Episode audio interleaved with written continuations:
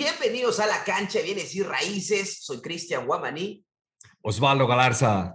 Y hoy día tenemos a Josué Irigoyen, el día de hoy inversionista en Florida. ¿Cómo estás, Josué? Todo bien, un gusto saludarles, Osvaldo, Cristian. Gracias por la invitación. Excelente. Josué, cuéntanos un poquito. Nosotros te conocemos, te hemos visto, te hemos conocido en persona múltiples veces, pero para las personas que no te conocen, diles un poquito tu historia, de dónde eres, cómo así te metiste al mundo de inversiones en la cancha, bienes raíces y en qué proyectos estás trabajando el día de hoy.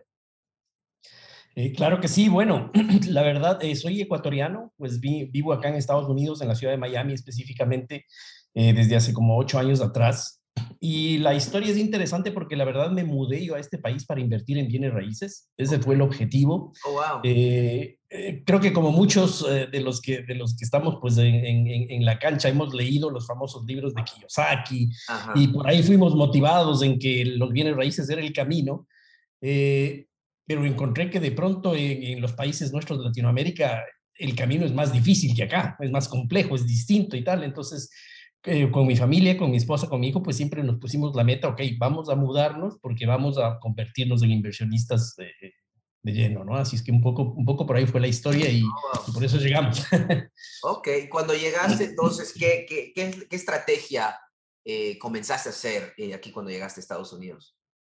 Eh, te diría que de todo un poco, eh, porque al principio pues uno no conoce eh, hasta que se encuentra con, con, con el conocimiento y, y, y, ahí pues uno puede generar una estrategia más definida, pero, pero al principio pues hacía flip, fix and flip, eh, siempre quise comprar propiedades de renta, que es lo que me especializo hoy en día, pero, pero claro, al principio no era fácil porque había que capitalizarse primero. Eh, entonces el tema de wholesale, el tema de fix and flip, pues fueron las primeras cosas. Eh, saqué mi licencia de realtor también, aunque realmente nunca practiqué como realtor, Wow. nunca fue agente, pero, pero también eh, traté de por lo menos aprender con, por ese camino, ¿no? Oh, Increíble, Dale, dale. increíble. Mira, me, me interesa mucho tu historia. Esta parte yo no sabía, o a lo mejor me comentaste, eh, que viniste a, acá a este país directamente a invertir. ¿El conocimiento, el estudio ya empezó en Ecuador o viniste acá y dijiste aquí en este país voy a encontrar todo y empezaste de acá desde cero? Eh, te diría que algo comenzó en Ecuador, algo comenzó antes de llegar acá, como te digo, la lectura de libros y tal, y por eso me di cuenta pues, que había una oportunidad grande. Eh, yo estuve eh, más de 20 años eh, metido en el, en el, mundo de la hotelería en Ecuador. de hecho, todavía tengo un negocio hotelero en Ecuador pequeñito. Eh, y eso me abrió los ojos a los, a los, bienes raíces también, ¿no? Porque finalmente un hotel es, un, es, un, es una propiedad, un bien raíz. Entonces, bien raíz. Eh, pues por ahí creo que fue donde empezó el interés y dije, no, eh, hay que moverse al país número uno de los bienes raíces, que sin duda es Estados Unidos, ¿no? Wow, increíble. Y, y, lo estás haciendo muy bien. O sea, para tú te moviste acá hace ocho años. Al, al, al momento, eh, tú tienes conocimiento de muchas estrategias, ¿verdad? O sea, has aprendido bastantísimo de todo el negocio. Sí. La verdad es que yo creo que gran parte del, del tiempo que, que, estaba acá, pues me he dedicado a, a, estudiar muy fuerte todas las estrategias posibles para, para, dominarlo, ¿no? Es decir, ya uno toma la decisión de meterse en algo, pues ya hay que darle, pero con todo, ¿no? Y ahorita en el momento, Josué, ¿qué? cuéntanos un poquito, ya sabemos de dónde eres, un poquito de tu experiencia, pero en este momento, ¿cómo se ve tus proyectos? ¿Qué proyectos tú haces inversiones a largo plazo, mayor, en mayor parte de tu portafolio, o haces fix and flip? Cuéntanos un poquito qué está pasando en tu negocio en estos momentos. Sí, te diría que 90% es buy and hold, es decir, comprar a largo plazo. Uh -huh. eh, estoy especializado, de hecho, en multifamilies, por el momento pequeños, pero, pero ese es de pronto el, el, el salto cuántico que hay que dar, ¿no? Para irse a, a multifamilies ya más grandes. Eh, estamos trabajando en eso, tenemos un plan, esperamos que este año, pues, eh, con, con, algunos socios que tenemos, pues podamos dar ese, ese, ese, salto a cosas ya más grandes, ¿no? Pero por el momento, pequeños multifamilies es, es, el, es el, enfoque y de vez en cuando no, no, he dejado de hacer fix and flip, porque eh, como les mencionaba, pues uno tiene que capitalizarse de esa forma, entonces la estrategia es capitalizarse por un lado para invertir en otro eh, a largo plazo, ¿no? Excelente. Bueno, queríamos traerte, José, nos encanta que estás acá, te quiero agradecer eh, primero. Y segundo, queremos obviamente conversar, mucha gente que nos está escuchando eh, quizás sabe las estrategias, ustedes no saben las estrategias, pero vamos a darles unas bases para las personas que quizás recién están entrando. Eh, cuéntanos en tu experiencia, cuáles son las estrategias que te han funcionado a ti muy bien e invirtiendo a largo plazo.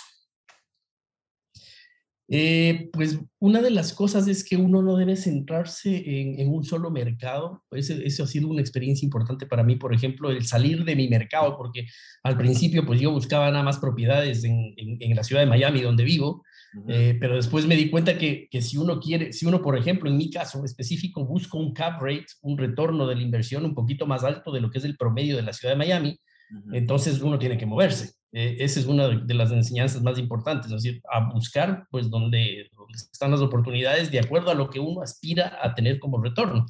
Y eso me movió pues a hacer inversiones en otros estados, ¿no? Pero empezaste, empezaste en Miami, te, te, familiarizaste con el negocio, digamos que allí aprendiste, te sentiste un poco más cómodo, de allí tomaste vuelo ya a diferentes estados, diríamos, ¿verdad? No saliste de, de, una a diferentes ciudades o estados, ¿verdad? Sí, sí, definitivamente empecé acá. De hecho, la primera propiedad que compré la compré acá y la compré como un house hack, un house hacking, eh, eh, eh, un típico préstamo FHA de vivienda principal, comprar un fourplex y a partir de ahí ir creciendo, pero sí lo hice localmente primero, ¿no? Mm. Interesante. Y eso, y eso es una de las cosas que me llama la, atención de ti, que tú y, no muchas personas, y, yo me incluyo, he salido a diferentes ciudades o estados. Obviamente, cuando yo estaba invirtiendo bastante, el, mercado estaba aquí en el patio de mi casa, digamos, entonces no me sentí en la necesidad de salir, de, en tu experiencia, ¿es por oportunidades que no están cerca de ti, que tú buscas oportunidades fuera o, o, te dedicas en realidad a buscar fuera porque quieres estar en todas partes, digamos, o en algunas partes diferentes? No, no, es, es, básicamente por oportunidad, definitivamente lo que les mencionaba. Es decir, yo busco un cap rate un poquito más alto para tener un retorno más alto de lo que hay aquí alrededor, entonces eso me obligó a salir.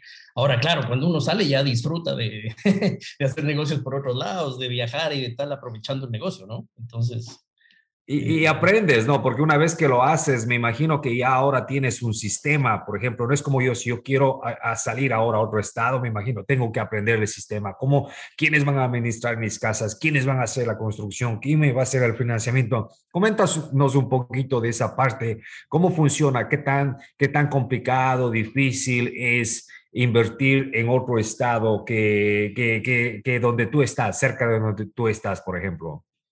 Eh, la verdad es que no es, no es difícil si uno se prepara. Es decir, ¿cómo se prepara? Pues hay que tener un equipo local definitivamente, ¿no?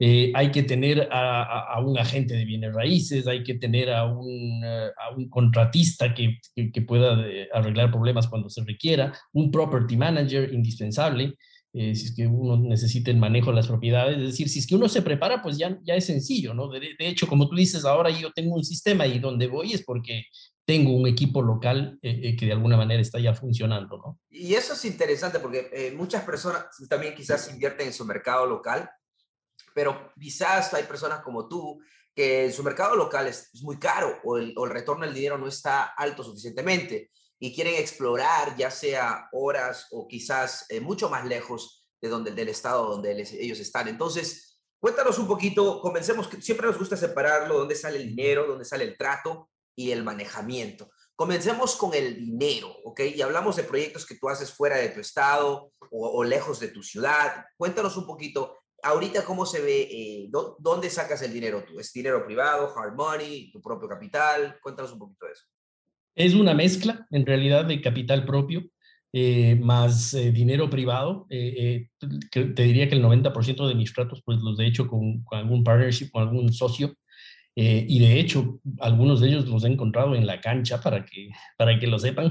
y es que hay, hay, hay pues ya eh, eh, resultados de, de, estar ahí involucrado, ¿no? la mayoría es así, realmente esto es dinero privado, o sea, una mezcla de un harmony lender más dinero privado y a veces pues capital propio, ¿no? Correcto. Ahora, estas propiedades multifamiliares que compras o propiedades en general, ¿Tú lo compras siempre con valor añadido o inviertes también en propiedades ya, estabilizadas con un préstamo regular o comercial? Intento que haya valor añadido siempre porque definitivamente uno crea equity de esa forma y, pues es, completamente distinto, ¿no? Eh, el retorno que, que, al, final, al final uno puede tener. Pero sí compro también propiedades que son turnkey, por así decirlo, pues que están eh, ya listas, o sea, nada más estabilizadas, correcto, entrar y recibir rentas directamente, ¿no? Ok, perfecto. Entonces el dinero viene más como un alcance de dinero privado y un poco tu capital o quizás apalancando con Harmony Lenders, ¿correcto? Correcto, correcto. Y, básicamente tú utilizas Harmony Lenders locales o tú utilizas Harmony Lenders a nivel nacional ah, o, brokers. Como más, que, más que nada a nivel nacional, sí. De, de, hecho, también los he conocido ahí en las, en las reuniones de la asociación con ustedes. eso te iba a decir, tú eres el perfecto ejemplo y yo, yo, he visto en ti que tú no te pierdes una de estas reuniones, ¿entiendes? Y, y, como siempre estás activo, entonces llegas, la gente te conoce y como tú dices, has, has, has tenido la oportunidad de hacer negocios con personas em, eh, por, por, la actividad que tú tienes de, de, de, participar de este tipo de reuniones. Me imagino que la nuestra no es la única, pero, pero el, el valor que tú encuentras allí es súper grande en tu negocio, especialmente cuando estás en crecimiento ¿verdad? Totalmente, o sea, yo creo que, y como ustedes muchas veces lo han dicho, este es un negocio de relaciones, ¿no? Es decir, eh, es, creo que es la clave. Eh, y, pues cuando uno logra hacer esas relaciones, de ahí viene todo, de ahí viene el, dinero, de ahí vienen los préstamos, de ahí vienen los tratos, realmente todo, ¿no? Excelente. Entonces, tú, tú recomiendas a las personas que así, eh, bueno, si quieren empezar o ya están en el negocio, siempre eh, participar de este tipo de relaciones y, reuniones para tú poder crecer tu negocio, ¿verdad? Indispensable, sí, indispensable. Indispensable, excelente. Y eso es algo importante para toda la gente que nos está escuchando. Uh, yo soy un ejemplo, como dice Oswaldo. Es importante, como dice el famoso Gran Cardón que dice, you just have to show up, dice, ¿no? Solo tienes que estar ahí. No tienes que hacer nada. Si tienes que hacer una cosa, solo ve al evento. Solo ve al evento y algo, cosas pueden pasar de ahí. Pero si tú no vas a los eventos, no estás, no estás yendo a esos lugares donde el ambiente, el lenguaje, eh, la comunicación, todo es de inversiones, de métodos de inversión, de oportunidades, de dinero. Entonces, te estás limitando, especialmente ustedes, si quieren meterse a la cancha, viene raíz y meter un gol, tienen que estar presentes en esos eventos. Entonces, yo eso es muy importante que aclare eso también del, del dinero privado, es muy importante. Van con objetivo, con propósito para buscar ya sea socios capitalistas o van a, buscar oportunidades, crear relaciones locales, eh, muy importante. Incluso me acuerdo que Josué vino aquí a mi oficina para también comunicarme de que básicamente si hay oportunidades, podemos trabajar juntos. De eso se trata, de eso se trata. Josué invierte tiempo para ir y crear relaciones en diferentes lugares para ver si hay un potencial. Cuando hay una oportunidad, ya tiene alguien, no, no es un extraño, es una persona que ya está en el mercado. Y ahí es, así es donde se crean relaciones. Entonces, todos ustedes que quieren meterse a la cancha y vienen raíces, con dinero o sin dinero, tienen que comenzar creando esas relaciones, al menos estar presentes en esos eventos. Bueno, entonces hablamos del dinero, dinero privado, dinero a corto plazo. Vamos a hablar un poquito de los tratos. Eh, estos tratos con valor añadido o propiedades quizás estabilizadas, tú estás viendo a diferentes mercados. ¿Cómo tú obtienes estos tratos? ¿Son eh, relaciones de wholesalers, agentes? Más o menos cuéntanos cómo, si tú te vas ahorita al mercado de, de Tennessee, ¿no? un mercado que tú nunca has escuchado, pero yo te doy la ciudad, ¿Qué es lo primero que haces para formar el equipo o buscar los tratos? ¿Cómo es lo que harías? ¿Cuál es tu sistema, José? Agentes de bienes raíces. Ese es, es, el, es, el, método que más me gusta. Eh, para multifamilies específicamente creo que es la mejor forma, honestamente. Eh, pues quizás en el single family hay muchos wholesalers eh, que de pronto, y hay de todo, honestamente, ¿no? Los buenos y los malos, pero, pero para multifamilies me parece que los agentes, los brokers que están especializados en ese tipo de propiedades, pues es el, es el mejor punto de partida, ¿no? Y a partir de ahí, pues uno, nuevamente, volvemos a las relaciones, hacer relaciones con esos agentes, con esos brokers, porque son quienes finalmente te, pues te pasan los, los, buenos tratos y ojalá te lo pasen a ti antes de ponerlos en el mercado, en el MLS y tal.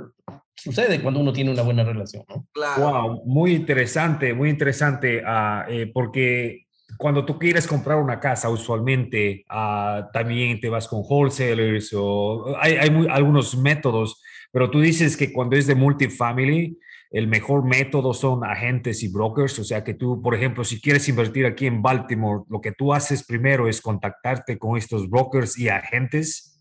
Esa es la mejor la fuente de, de, de datos. Definitivamente, sí. Para mí, por el momento, esa es la mejor fuente. Ahora, con lo que acabo de decir, a mí se me acaba de ocurrir que también, ojo, que hay una oportunidad ahí, ¿no? Todo el que esté haciendo wholesale Yo no he encontrado wholesales especializados, o, no muchos especializados en temas de multifamilies. También, pues, hay ahí una oportunidad de negocio interesante para quien quiera, quien quiera entrarle por ese lado, ¿no? Sí, sí, muy, muy interesante. Yo también, bueno, yo he visto wholesalers de vez en cuando tienen un rato por aquí y por allá, pero no es que se especializan solamente en este, en este lado del negocio. Por eso me pareció muy interesante lo que dijiste. Y, algo hay, hay, veces los wholesalers, por ejemplo, como no están familiarizados eh, poniendo propiedades bajo contrato y asignándolas, hay veces cuando encuentran esas propiedades, no entienden la diligencia que va detrás de eso. Entonces, hay veces no entienden que tienen que tener los eh, contratos de arrendamiento, el, como el comprobante de ingresos y gastos anuales, el reporte financiero, los últimos 12 meses o dos años. No entienden la importancia, digamos, particularmente de cinco unidades o más del ingreso neto operativo y cuánto impacta a la valorización de la propiedad. Entonces, muchas veces ellos piensan que tienen un buen trato y quizás no es un buen trato, o al menos no tienen los documentos que van a poder dar esa confianza financiera al, al que lo va a comprar. Entonces, muchas veces eso pasa. Es por eso que no se ve mucho eh, wholesalers asignando contratos de propiedades multifamiliares. Yo estoy, estoy, casi seguro que hay wholesalers que se especializan en eso en Estados Unidos, pero eh, la mayoría hace casas residenciales, ¿no? Esa es la verdad. Ahora, sí, eh, correcto. Algo, algo que quiero aclarar también, José, un buen punto, creando las relaciones con brokers, agentes, porque es verdad, agentes se especializan en ciertos partes y multifamiliar es algo, es un nicho de negocio bajo bienes raíces que es venta de propiedades comerciales. Ahora, les digo por qué es importante al punto de Josué. Y yo les hablo porque yo soy broker y yo en algún momento he hecho solo multifamiliar. Claro que después me desvié y hice de, de propiedades residenciales y comerciales, pero el punto es el siguiente. Cuando estos agentes se especializan en multifamiliares, lo que pasa es que el día de hoy, por ejemplo, tengo un comprador que compró una propiedad de 15 unidades. Yo, si me especializo en multifamiliar, yo entiendo de que este comprador el día de hoy va a ser un vendedor en cinco años o diez años, porque en mm. cinco años el préstamo, el término del préstamo va a, va a tener que refinanciar posiblemente, y si no en cinco, en nueve años, diez años. Entonces, si yo me especializo trabajando con propiedades multifamiliares y yo tengo una cartera de clientes que en algún momento eran compradores, pueden ser vendedores en tres, cinco, diez años, entonces, yo tengo los tratos, yo tengo las propiedades fuera del mercado. Entonces, es por eso que tienen que tener, eh, tienen que darse cuenta de que estos agentes o brokers son importantes porque ellos ya tienen, particularmente si están más de 10 años en el negocio y se han especializado, ¿ok? Muy importante porque ya tienen una cartera de clientes, de dueños multifamiliares, que solo lo que él tiene que hacer es llamar, hey, eh, tengo este comprador aquí, no sé si estás interesado en vender, pero ahí está la oportunidad. Eso es lo único que tiene que decir, ya la confianza ya existe ahí. Entonces, si tú, Excelente. tú creas relaciones con estos brokers o agentes, ya sea llevarles a comer, sentarse en la oficina, mostrarles el comprobante de fondo, eh, especificarles que tú eres una, un inversionista serio, ¿ok? Eso, eso a nosotros nos encanta, como agentes, brokers, cuando alguien viene, nos manda comprobante de fondo, nos dice, mira, aquí estamos buscando X, Y, Z, entonces nosotros ya sabemos que esta persona tiene experiencia y cuando hay un trato, sabemos que esta persona no va a ponerlo bajo contrato y después salirse. Eso es lo que, lo que nosotros tememos mucho, de que le vamos a dar la oportunidad a un inversionista y él... Al Seriedad. Y, y suene todo con confianza y al final se sale del contrato porque no hizo sus números bien, porque no tuvo las, eh, las agallas para terminarlo o, o, X o Z razón. Entonces, muy importante con multifamiliar para tener éxito en eso. Yo estoy totalmente de acuerdo con Josué tienes que crear los agentes de bienes raíces, los brokers, tienes que conectarte con ellos, muy, muy importante. Entonces, yo... Tener claridad. Claridad. Me parece, me parece genial lo que mencionas, Cristian, pues, está, está pero clarísimo. Y una de las otras cosas que es importantísimo es tener claridad de qué uno quiere, de qué uno busca, porque a veces uno hace la relación eh, o se contacta pues con un agente, con un broker, pero tiene que saber qué pedirle. Eh, porque mucha gente dice quiero multifamilies y multifamilies son es demasiado genérico, ¿no? Entonces hay que ser muy, específico de, por, ejemplo, por ejemplo, Josué, tú cuando encuentras a ellos, ¿qué básicamente, qué, es una de las cosas que tú les específicamente le dices para que te puedan encontrar tratos? ¿Qué tipo Exacto, esa era mi pregunta para Josué igual. ¿Cómo, cómo es tu, tu, cómo, tu aproximamiento? ¿Cómo enséñanos eh, cómo yo, por ejemplo, quiero empezar a hacer lo que tú estás haciendo. Tú me dices, ok, agentes, brokers, ¿cuál es tu aproximamiento? Tú llamas, eh, obviamente les dices quién eres, cuál, ¿Cuáles son los pasos para tú crear esta relación? Porque me imagino que estos brokers tienen un montón de gente igual tratando de crear relaciones con ellos. Entonces, ¿cómo ellos te toman a ti más eh, eh, en serio, digamos, para, para darte tratos? Sí, el tema de la relación es clave. Yo prefiero hacerlo personalmente si es que es posible, pero si, si, si es que están lejos, al menos contarles un poquito del background, contarles lo que uno está haciendo, eh, absoluta claridad lo que uno está buscando. En mi caso, por ejemplo, a todo el mundo le digo, o sea, busco propiedades tipo C eh, en, un mercado tipo B, si es que es posible. Busco multifamilies que vayan de 4 a 30 unidades, eh, de preferencia dos, dos habitaciones en, cada una de las, de las unidades y, que, y que estén alrededor de un 8% de cap rate. Es decir, ya con eso uno ya dijo una parte importantísima para que, para que ese broker pues sepa qué, qué uno busca, ¿no? Excelente, eso, eso me gusta. Y para la gente que recién está comenzando escuchando este podcast, uh, básicamente es importante, el cap rate básicamente es el retorno del dinero. Imagínense si van a comprar una propiedad de inversión, una propiedad multifamiliar de 5 o 6, 10 unidades y lo compran en efectivo. ¿Cuánto me va a generar de ingreso neto operativo? O sea, ¿cuánto ingreso, ingreso uh, de renta menos gastos de operación, eso nos va a dar el ingreso neto operativo. Entonces, ese ingreso neto operativo lo vas a dividir por el precio que vas a comprar la propiedad y te va a dar el famoso cap rate, ¿ok? Entonces, tu retorno, eh, se podría decir retorno en tu dinero si lo comprarías en efectivo. Entonces, eh, cada mercado tiene diferente cap rate, ¿verdad? Yo soy, cada mercado tiene su promedio. Entonces, eh, cuando tú vas a un nuevo mercado, yo soy, tú en cómo, cómo sabes cuál es el cap rate del mercado, porque tú le puedes, tú puedes ir a Hagerstown y le dices, ah, yo quiero un cap, un cap rate de 6%, pues hay, todos tienen cap rate de 6% más, 8, 10% algunos, pero tú como que parte de la diligencia, cuando tú vas a un diferente mercado, ¿cómo haces tu diligencia para saber el, el, cap rate promedio? ¿Tienes páginas web o, o, o agarras un agente local ahí primero y creas esa relación? ¿O tú haces tu propia diligencia de otra manera? Cuéntanos un poquito de eso. Eh, sí, una mezcla de, de, los agentes, los brokers, creo que ellos son los que manejan mejor esa, esa información. Eh, y también online, ¿no? Es decir, uno puede hacer una búsqueda en Google y, pues encuentra generalmente el coverage promedio de, de, cada una de las áreas. Correcto. ¿Y por qué es importante? Yo, yo sé por qué es importante para la gente. ¿Por qué es importante ser específico en los números de cuartos en el apartamento? ¿Por qué es importante especificarles eso? Bueno, eh, en mi caso específicamente porque obviamente hay una renta mayor si es que es dos habitaciones que una. hay una, y, después depende del mercado, porque hay ciertos mercados que tienen más demanda por una unidad de dos habitaciones, pero otros no, curiosamente, ¿no? Es decir, eh, por ejemplo, acá en Florida se demanda más el de una habitación, pero en otros estados, en Indiana, en Ohio, por ejemplo, otros estados donde yo estoy, se demanda más el de dos habitaciones. Hay que conocer, ese es el otro punto, ¿no? Es decir, si uno quiere entrar a un mercado, definitivamente tiene que conocer cómo opera, cómo funciona ese mercado. E-, es un excelente punto. Eh, una de las cosas que yo recomiendo también es ir, cuando van a buscar, van a ver diferentes mercados, chequen la competencia, chequen a Facebook Marketplace por propiedades, apartamentos, apartments.com, váyanse a diferentes eh, páginas web como un consumidor y ver cuál es lo que, qué es, lo que está en demanda. Adicional a eso, con un agente de raíces locales, un broker local.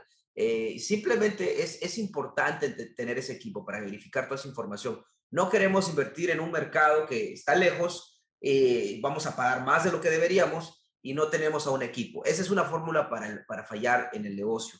Tienen ustedes que hacer su diligencia, encontrar un equipo y definitivamente comprar con valor añadido en todo posible, si es que es posible. O si van a comprar estabilizado, negocien que tengan un retorno de su dinero saludable y que hagan su análisis de riesgo. Es muy importante. Entonces, ah, básicamente así agarramos los tratos. Tú agarras básicamente, yo soy con, agentes y brokers, dirías que el 80-90% viene de tus tratos de ellos.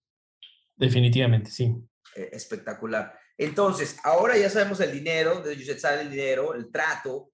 Hablemos un poquito del manejamiento. Tú dices, eh, comentaste un poquito, sé que tú agarras este, compañías de manejamiento, property management. Cuéntanos un poquito si tú, cómo encuentras al property management correcto. Eh, sí, definitivamente, eh, por el, cuando digamos que manejo propiedades que están cerca mío, es decir, las que están aquí localmente en Miami, las manejo yo, y, que es un ejercicio importante porque uno así aprende cómo manejar a los inquilinos, que es otro reto importante a saber. cómo, cómo son, qué dicen, qué, qué hacen. entender, entender, a los inquilinos, ¿no? Ese, ese, es otro podcast que vamos a hablar solamente de los inquilinos.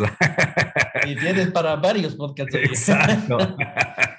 Pero sí, cuando, por supuesto, en los mercados en los que yo no estoy, eh, contrato un property management, eh, una compañía de property management que tenga su, su, licencia, verifico siempre que tenga buenos reviews. De todas maneras, uno se encuentra con todo, ¿no? Ahora mismo estoy cambiando uno de ellos porque por más que tenga buenos reviews, pues no funciona, hay que cambiarlo. Eh, y, y, lo busco mucho por recomendación. Vuelve, volvemos a las relaciones. Es decir, ya tengo una relación con un broker, ok, al mismo broker, recomiéndame una compañía de property, property management. Eh, eh, es así, ¿no? O sea, uno por relaciones va llegando a, la, a, armar su equipo de manera correcta. Y, y, el manejamiento es clave, ¿no? O sea, una, de las, una de las tres formas en las que uno gana dinero en un multifamily es justamente por manejamiento, por mejorar el manejamiento de la propiedad. Entonces es un punto, pero súper importante. Ah, absolutamente. Dale, El costo, el costo, estamos hablando de un 8 10%, porque eso, eso hablamos aquí alrededor de, de, esta área, pero creo que es nacional, de 8 a 10%, dependiendo la compañía, ¿verdad? Sí, 8% eh, es mi número con el que yo corro los números, de hecho. sí, eh, justamente Justamente estoy preparando una clase de, de, lo que es mantenimiento basado más en experiencia, ¿entiendes? Entonces he estado hablando mucho de, de los precios, del tipo de, servicio que dan. Me imagino que tú contratas compañías que te contactan con el mantenimiento o ellos mismos hacen mantenimiento, pero ellos se encargan de todo eso, ¿verdad? Ellos hacen, ellos se encargan en realidad. De hecho, hay algunas compañías que, que incluso como son grandes tienen su mantenimiento in-house, es decir, ya tienen su, su, propio handyman, su propio contratista, etcétera, etcétera. Al menos para las cosas más básicas, a veces son personas de planta en la compañía, ¿no?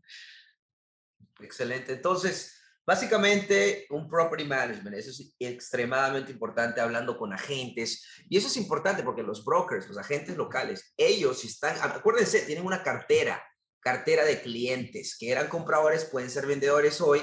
Y en algún momento ellos han intentado diferentes compañías. Y honestamente, el negocio de lo multifamiliar, particularmente de clase C, y eso es algo importante para definir a los que son nuevos, clase A, clase B, clase C, cuando hablamos de clase A son propiedades, pues nuevas, en los mejores eh, lugares, con los mejores materiales, lujosos. Clase B es un poquito menos, pero también en buenas locaciones. Clase C diría que es una locación quizás apartada de downtown, la, edad del edificio quizás tiene 40 años o más, no, no son los mejores materiales. Eh, y algo es importante, el, el, ingreso también, el ingreso del inquilino en una clase A va a ser mucho más alta que en una clase C. Ahora, yo veo y muchas personas ven el, lo mejor o lo ideal de, estar en clase C, porque cuando la economía baje y obviamente mucha gente pierda su trabajo, la clase A son las que se sienten más porque son las rentas más altas. Entonces, naturalmente, clase C está protegido porque la clase B se viera a la clase C, a las propiedades clase C. Entonces, muy importante. Ahora, las clases C tienen un, lo que llamamos un turnover rate un poquito más alto o un, promedio de vacancia un poco más alto que la clase A, ¿ok? Simplemente clase A del edificio, ¿no? La, propiedad de un edificio de clase A. ¿Por qué? Porque simplemente necesita más manejamiento o mejor manejamiento o un extensivo manejamiento. Y hay veces las compañías de property management no van a poder hacer feliz al, al, al inquilino, al dueño de la propiedad, a la ciudad, a los inspectores, al gobierno local. Entonces, hay veces es bien difícil encontrar una compañía de property y muchas veces los dueños de estos edificios multifamiliares tienen que cambiar múltiples veces hasta encontrar una buena compañía de manejamiento. Si ustedes tienen la suerte o, tener el equipo adecuado, donde puedan esquivar o donde puedan evitar hacer esos cambios dolorosos, es bueno tener y encontrar la compañía de manejamiento inmediatamente la mejor, obviamente. La, porque no va a haber, obviamente, una compañía de manejamiento perfecta, pero siempre tenemos que encontrar la que eh, va a ser lo que dice que va a ser, obviamente va a mantener tu propiedad y ponerte buenos inquilinos, que es importante. Y usualmente yo soy 8 a 10%, dependiendo lo que, de cuán extenso es, pero es interesante porque ahí está el corazón del negocio. Si tú tienes malos inquilinos, si tienes una compañía de manejamiento horrible, van a poner malos inquilinos. ¿Por qué? Porque muchos de ellos cobran también, yo soy creo, la mitad o un mes de la renta, ¿verdad? Por inquilino. Cuéntanos un poquito de eso. ¿Cuáles son los gastos adicionales fuera del 8% usualmente? Eh, todo lo que es el tema de reparaciones, todo lo que es el tema de reponer inquilinos justamente que cobran eh, tal cual, ¿no? O un mes o medio mes de comisión por, por, por tener un inquilino nuevo. Em, a veces algunos cobran fees, por ejemplo, por, porque eh, manejan sus cuentas bancarias y te, te cargan fees bancarios, o sea, ahí hay mil cosas más que pueden aparecer, ¿no? Claro, claro. Eh, y con tal que hagan los números correctamente. Por ejemplo, siempre tenemos que hacer, cuando hacemos el análisis de flujo de dinero, tenemos que hacerlo detalladamente, porque ahí antes de comprar la propiedad tenemos que hacer esto y calcular los gastos para una compañía de manejamiento. ¿Cuán importante yo soy de para, vamos a recalcar eso, cuán importante es hacer tus números, el análisis de flujo de dinero antes de la compra y, y durante, obviamente, el tiempo de inspección? Cuéntanos un poquito cuán importante es eso y quizás el punto más importante de la compra, ¿no? Sin, sin duda, sin duda. O sea, eh, el, correr los números de un multifamily quizás es un poquito más complejo eh, eh, que, un, que hacer una inversión en un single family, incluso que un fix and flip. O sea, sí es un poco más complejo. Hay que, pues, ocuparse de muchos ítems que están ahí involucrados. Eh, no, yo tengo una, un archivo Excel que parece, que parece física cuántica cuando, cuando se lo ve, pero porque hay que ver mucho, ¿no? Es decir, eh, eh, tratar de hacerlo pues lo más cercano posible a la realidad, considerando todos los gastos, todos los, los fees estos que les estoy hablando. Y mientras va pasando el tiempo, pues uno va acomodando también sus, sus cálculos porque va aprendiendo, ¿no? Uno ya calcula más precisamente cada una de las cada una de las cosas, pero hacerlo antes es, es indispensable, es el punto uno para, para que funcione, ¿no? Absolutamente, tienen que verificar las rentas, los gastos de operación, la hipoteca, saber los términos del préstamo y ahí hacer los números adecuadamente. Ahora vamos a la disposición o a la venta. Bueno, en este caso quiero preguntarte, cuando tú compras esas propiedades multifamiliares, ¿tienes la visión o el plan, la proyección de cuánto tiempo lo vas a mantener? ¿O tú en este momento quieres mantener todo indefinidamente? O, tienes una salida eventualmente? Si alguien viene y te ofrece o es que simplemente tu plan es los 5 o 10 años, refinanceo, lo vendo, o qué es lo que tú, eh, cuál es tu mentalidad de eso? Sí, eh, me parece que parte de esa claridad que uno debe tener al comprar es saber por dónde va a salir, es decir, qué va a hacer con esa propiedad, tener un plan para eso. Mi plan específicamente es quedarme con la propiedad alrededor de cinco años. Eh, mi, mi, entre 5 y 7 años, digamos, porque eh, uno quiere estar también eh, acorde al mercado, es decir, que uno no va a vender si es que está en un mal momento del mercado. O sea, eh, pero la cosa es planear muy bien eso, porque de esa manera uno planea también el, cómo, va, cómo va a financiar la propiedad. Es decir, si es que uno espera quedarse 5 años con la propiedad, a lo mejor es conveniente entrar, por ejemplo, en un préstamo variable, mm. mientras que si es que uno, uno espera tener un, un activo por más tiempo, pues mejor tener una tasa fija. Mm. Entonces, desde el inicio uno tiene que planear eso para saber cómo va a financiarlo. Eh, y aunque yo hoy por hoy, como están las condiciones de tan bajas de, de, de, intereses y tal, hago préstamos a largo plazo realmente eh, en todo, eh, pero sí tengo un horizonte de entre 5 y 7 años para, para vender esa propiedad. y, y, pues, digamos que sacar todo el, todo el equity posible, todo el, además del cash flow, ¿no? No, incluso sí, tienes razón. Incluso hay préstamos donde pagas un interés, pero es solamente pagos de interés, lo que significa que vas a poder tener un flujo de dinero más alto, pero no estás contribuyendo al principal. Entonces es importante entender de que hay diferentes maneras de cómo manejar y tener eh, claramente, como dice, cuál es la salida, el plan de salida. Es cinco años, siete años, qué proyecciones, a, lo mínimo tienes que tener una proyección, qué es lo que va a pasar en cinco años, cada año sube eh, los impuestos de propiedad, el seguro de propiedad, entonces todo eso tienes que calcular, claro que puede ser un poquito más ya extenso, pero definitivamente tienes que tener claridad, ok, voy a mantener esta propiedad por un largo plazo, 10 años mínimo, excelente, pero ya tienes una idea.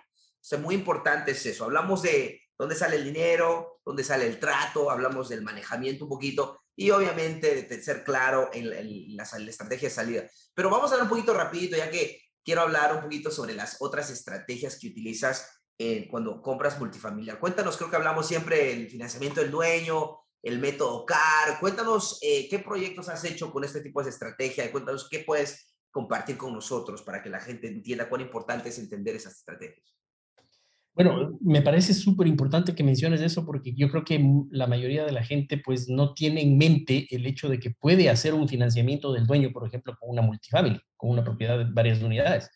Eh, uno piensa que no, pero es completamente posible, exactamente igual y bajo la misma estrategia que lo, hace, lo haces con un single family, es decir, eh, pues hacerle una, una, una propuesta al dueño directamente, eh, si es que, más, más aún si es que uno no quiere ir al banco o no tiene las condiciones para ir a pedir un préstamo, pues es, es clave, ¿no?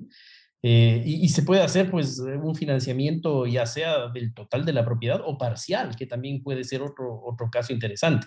No, hay, no se da mucho, pero muchas veces puede haber dueños flexibles que, que por ejemplo, eh, quieran hacerte un financiamiento directo por, no sé, por el 30%, por el 50%, y uno ah, complementa eso con un préstamo. puede entrar terminar entrando en una propiedad prácticamente sin dinero o, pagando costos de cierre y nada más o cosas así. Entonces es un método espectacular también para un multifamily eh, que puede explotar, pero muchísimo el negocio, ¿no?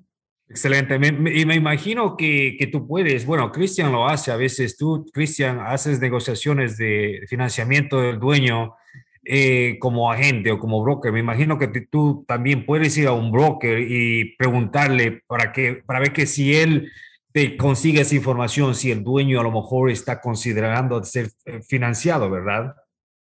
Creo que, creo que es mi segunda pregunta siempre. Ya, ok. Después del precio, la siguiente pregunta es, ¿de la financia o no? Siempre, siempre, siempre. Ok, entonces ellos, ellos prácticamente te llevan el mensaje y te dicen sí o no, no, no, no quiere o sí, eh, eh, hay la posibilidad. Les voy, a decir, les voy a decir a todos ustedes, yo he tenido un mentor que es un maestro, es un maestro, de ha maestrado. Saludos a Roberto González. Él básicamente me ha enseñado mucho a mí, de, él es un maestro de cómo crear esos clientes de propiedades multifamiliares, ¿ok? Y, y mantener una relación y hacer que al final de la transacción comprador y vendedor se sientan como han ganado, ¿ok? Entonces, número uno, él es un maestro a obtener, este, crear una relación con estos dueños de propiedades que están saliendo de, del mercado, ya, ya tiene 70 años, 75, y les ayudan con los compradores, obviamente, que recién están entrando al mercado para comprar, y él hace un buen trabajo para sostener relaciones con los que han comprado el día de hoy y eventualmente en cinco años, siete años van a vender y hay otro comprador que va a comprar esa propiedad. Por X o Z razón, bien les ha ido bien y quizás han encontrado otra oportunidad en otro mercado y quieren hacer un intercambio de S31 o quizás les ha hecho, les algo no les ha ido como ha pensado. ¿ok? Y simplemente quieren salirse del mercado en ese momento. Entonces, el punto es de que estos agentes, como Roberto, por ejemplo, que es un maestro de negociación, básicamente él sabe si el dueño tiene deuda, no tiene deuda, si el dueño está dispuesto o no está dispuesto. Entonces, cuando trabajan con un agente así, y estos son agentes de otra, es, otra, es otro nivel, son otros, este, ¿cómo te digo? Es otra especie. Es otra especie. Es otra especie de agentes. Son agentes de inversionistas. Ahora, hay agentes de inversionistas como yo, y hay agentes inversionistas que se dedican a un rubro solamente. Entonces, a un rubro solamente es el nicho de multifamiliar. Entonces, muy importante, tienen que trabajar con esos agentes porque un buen agente inversionista que está en ese rubro y está o sea, nadando en todo, en todo, con dueños, con todo, está en ese ambiente, él va a saber toda esta información y te va a acelerar el proceso. Entonces, crea, imagínate, si, si el agente va, básicamente va a tener la confianza del dueño en la mano, ¿ok? ¿No quieres tú crear una relación con ese agente? Darle, darle a él la confianza de que tú eres un comprador serio, o que, que no estás jugando y que sabes lo que estás haciendo y que estás, tienes claridad, como dijo Josué, lo que estás buscando.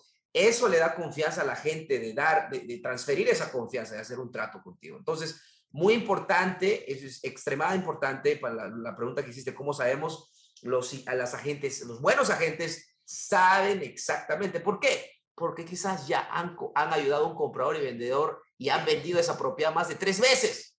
Imagínate, más de tres veces a diferentes personas en 10 años. Entonces, es interesante eso. Busquen esos agentes, extremadamente recomendable buscar esos agentes especialistas en los mercados. Entonces, hablamos mucho de esas estrategias. Ah, hay que hablar del método CAR también, porque algo del método CAR se puede aplicar en propiedades multifamiliares. Cuéntanos un poquito, José, del método CAR para toda la gente que nos está escuchando.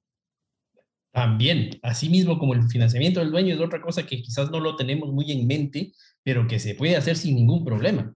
Eh, encontrar una propiedad que requiere reparaciones y hacerlo simplemente a una escala más grande porque son varios apartamentos, pero es básicamente lo mismo que, que, hacerlo con un single family, ¿no?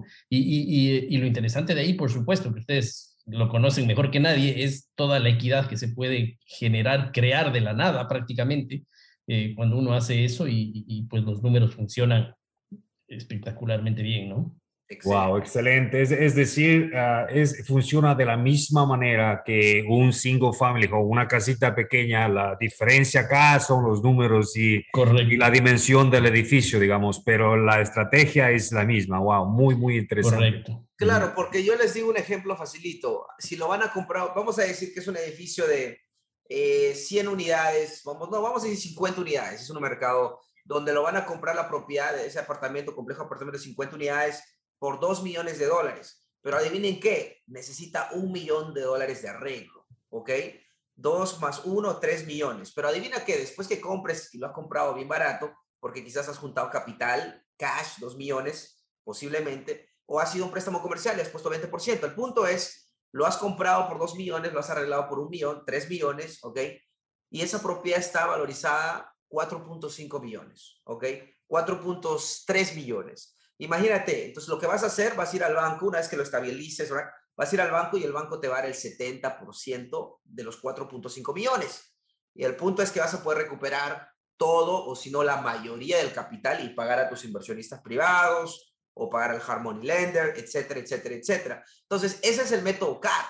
Ese es compra, regla, renta, refinanciar, repite. Y puedes utilizarlo con un townhouse de 30 mil dólares o una propiedad multifamiliar de 2, 3 millones de dólares entonces, eso se trata. Y ahí es donde estamos, eh, lo, por eso es que decimos que el trato, si tenemos un trato con valor añadido donde haya equidad en ese trato, el dinero va a aparecer, o que el dinero básicamente se busca y se encuentra. No, y Cristian, sabes que algo, algo muy importante a mencionar ahí es eh, que, que, también la gente piensa que de pronto no va a conseguir un préstamo, un Harmony Loan, por ejemplo, para, para arreglar una propiedad multifamiliar y pues es un mito, ¿no? Porque sí lo va a conseguir. De hecho, hay muchos hard money lenders que, que tienen este tipo de préstamos, los, se llama básicamente un bridge loan, eh, que es que lo que te permite justamente un préstamo a corto plazo, arreglar la propiedad y después refinanciarla, rentarla, repetir, etcétera, etcétera. Pero existe. Mucha gente quizás cree que no existe, o sea, que existe para un, como tú dices, un townhouse de 30 mil dólares, pero también existe para un edificio de 3 millones. Es correcto. Con tal que haya equidad y es un buen trato, siempre va a haber, quizás no en una entidad ah, bancaria en su ciudad, pero es cosa de buscar a nivel nacional. Hay personas que se especializan en eso. Pero bueno, ya hablamos mucho y nos encanta hablar de lo multifamiliar. Soy gracias por estar acá. Queremos que nos des tres consejitos a las personas que quizás están comenzando, están en la banca, quieren entrar a la cancha de bienes raíces en propiedades multifamiliares, eh, medianas o pequeñas ¿Cuáles serían los tres consejos que les darías para que puedan arrancar en la cancha y meter goles ahí en la cancha de raíces? Tres consejos. Bueno, el primero creo que siempre es conocimiento, aprendizaje, ¿no? Es decir, uno eh, creo que debe prepararse. Ese es el punto número uno siempre para, para saber lo que uno está haciendo, ¿no? Eh, más aún, siendo números grandes, pues el tema de los multifamilies, la preparación es clave. Eh, te diría que quizás tomar acción, o decir, ir más allá del miedo, porque de pronto uno ve los números de, millones y, se paraliza, pero realmente es lo mismo que una propiedad pequeña, pero con más ceros. y hay que tomar acción, hay que tomar acción con, pues, con absoluta certeza del resultado que uno va a tener, ¿no? Y quizás ahí una, una, una tercera... Eh, tercera recomendación sería algo que ya hablamos mucho, que es estar en el entorno correcto, ¿no? O sea, rodearse de las personas correctas, de tener, de armar las relaciones y crear esas relaciones, porque de ahí es donde nacen los negocios, definitivamente. Excelente. Entonces tenemos que enfocarnos en aprender, estar en la cancha de bienes raíces, el entorno, como dijo, y tomar acción, que es importante. Con eso, Josué, pues solo me queda agradecerte por estar con nosotros y esperemos que hagamos otro año del día de hoy y, tengas esa meta, de, pues cumplas todas las metas que tienes. a ah, Osvaldo, Sí, no, muchísimas gracias a Josué por estar con nosotros. Siempre, no solo ahora, siempre estás allí, tú activo. Eh, yo sé que motivas mucho a la gente, la gente te sigue mucho a ti porque saben que eres una persona de acción, estás tomando siempre acción. Y, después de haber hablado contigo y ahora con Cristian, eh, eh, la conclusión es que todo regresa a la educación, educación y relaciones, ¿entiendes? Porque tú para, como dices, para conseguir alguien que tenga un trato, ¿entiendes? ¿Qué haces? Vas donde un broker, vas de un, donde un agente, pero ¿qué necesitas para ir donde esos, esas personas, para que ellos, ellos quieran trabajar contigo? Educación, necesitas educación, necesitas relaciones, necesitas equipos. Entonces, y eso es lo que siempre les incentivamos a las personas, edúquense. No importa si no tienes todavía una casa o tienes una casa, dos casas, tres casas, edúcate y crea relaciones. Yo creo que esa es, esa es mi conclusión hablando con, con uh, Josué hoy, de que él siempre está educándose y siempre está formando relaciones. Por eso se puede ver el éxito de él, obviamente. Muchísimas gracias, Josué. Muchísimas gracias. Oh, al contrario.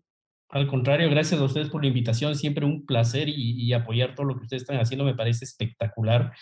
Eh, les felicito por eso y, un agradecimiento a nombre de todos quienes estamos del otro lado, porque pues realmente el valor que ustedes ponen a la comunidad latina es espectacular. Así es que eh, sigan adelante y muchas gracias. Perfecto, José. Gracias. Una pregunta para ti. José, ¿dónde estamos, José? Uf, en la cancha.